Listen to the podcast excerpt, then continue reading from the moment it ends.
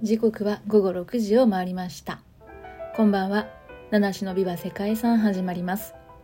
この配信は毎日一つの世界遺産とその世界遺産からイメージする世界遺産言葉を私七種が勝手に紹介する5分ほどの番組となっております。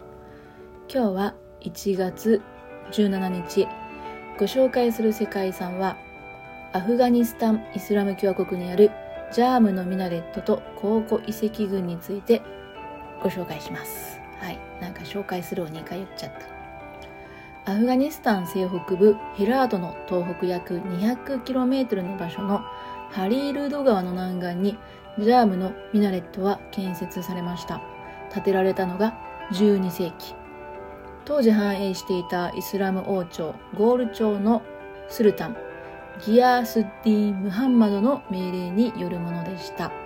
ゴール朝というのは現在のアフガニスタンのゴール地方に建国されたトルコ系イスラム教国で北インドに侵略してインドにおけるムスリムの最初の安定支配を築いたイスラム王朝王朝の起源とか詳しいことはわからないみたいなんですけれども最盛期を迎えたのが12世紀の後半から13世紀初頭その最盛期間は、えー、100年ぐらいだったということだそうですね。さて、世界遺産に登録されているミナレットはそんなゴール朝の最盛期、そして滅亡寸前でもあったと言われております12世紀の末頃に建てられました。そしてゴール朝における建築技術の最高峰というふうにも言われています。さて、ミナレットというとですね、通常イスラム教の礼拝堂であるモスクなどに付属して建てられるものなんですけれども、このジャームのミナレットには、それらしいモスクが見当たりません。なぜなのかは分かってないそうなんですけども、記念碑として建てられたのかなっていうふうに思われているそうです。昔あったモスクの残骸かな？という点については、このミナレットのある場所がモスクを建てられるような広さがなかったりとかモスクが倒壊してミナレットだけ残ったというのは考えにくいからだそうですね。はい。まあそんな謎もあるミナレットなんですけども、その高さ、なかなかのもので、塔の高さは65メートル。ミナレットとしては世界第2位の高さなんです。こんなちょっと偏僻なところに高さがね、世界第2位にもなるミナレットがあるっていうことにも驚きなんですけれども、このジャームのミナレットは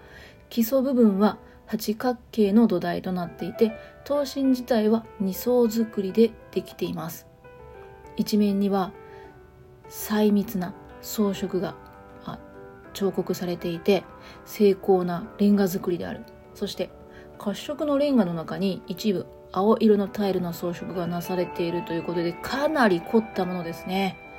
唐にはウズベキスタンのブハラで発展を遂げたと言われている幾何学模様とかクーフィー体と呼ばれるアラビア文字の刻印なども見られます。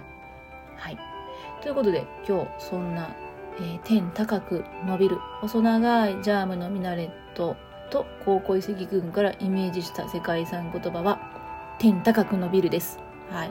本当に背が高い。そしてやっぱりこの場所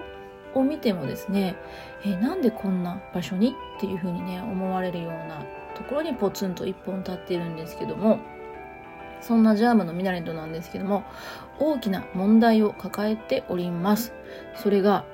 もう倒壊してもおかしくないということなんですね。ジャームのミナレットが立っているところは急な川の流れとか洪水によって地盤がだんだん削られたりとか、まあ、緩んだりしていてミナレットもだんだん傾いてしまったそうなんですね、